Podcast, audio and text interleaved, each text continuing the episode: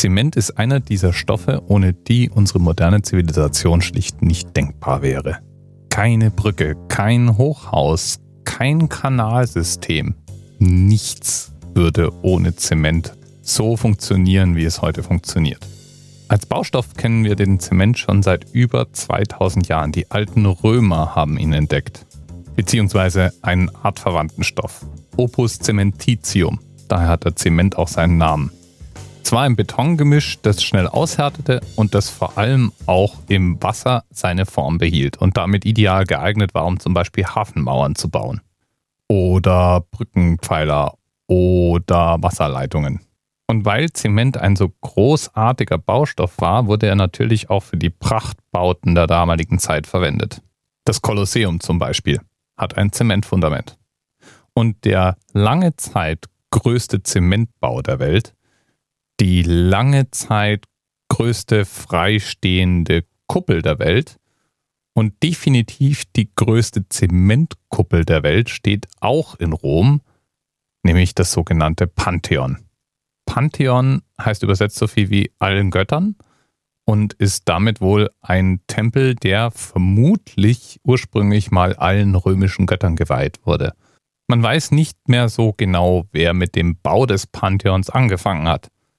Aber man weiß sehr sicher, wer ihn fertiggestellt hat, nämlich Hadrian. Derselbe Kaiser, der zum Beispiel auch den Hadrianswall gebaut hat.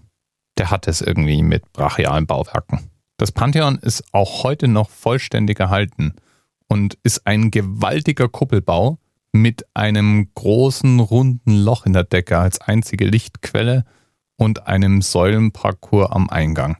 Über 40 Meter Durchmesser hat die Kuppel und die Rotunde, also das Loch in der Decke, ist tatsächlich komplett offen. Wenn es also regnet, regnet es komplett rein. Über 1800 Jahre war diese Kuppel die größte freistehende Kuppel der Welt. Und es ist eindeutig eine der einflussreichsten Bauwerke der Welt. Es gibt gleich mehrere Pantheons, die ganz eindeutig vom Pantheon in Rom inspiriert worden sind. Außerdem wurde der Name eine Art geflügeltes Wort für Grabstätte bedeutender Persönlichkeiten. Damit ist auch klar, wofür das Pantheon zumindest eine Weile lang benutzt wurde. Zum Beispiel der berühmte Maler Raphael ist dort beerdigt worden.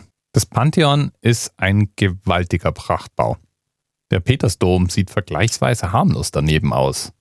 Das Pantheon wurde dann schließlich im Jahr 609, und das ist der Themenanker für heute, in eine christliche Kirche umgeweiht und ist seither für Gottesdienste und zur Verehrung der heiligen Mutter Gottes gedacht.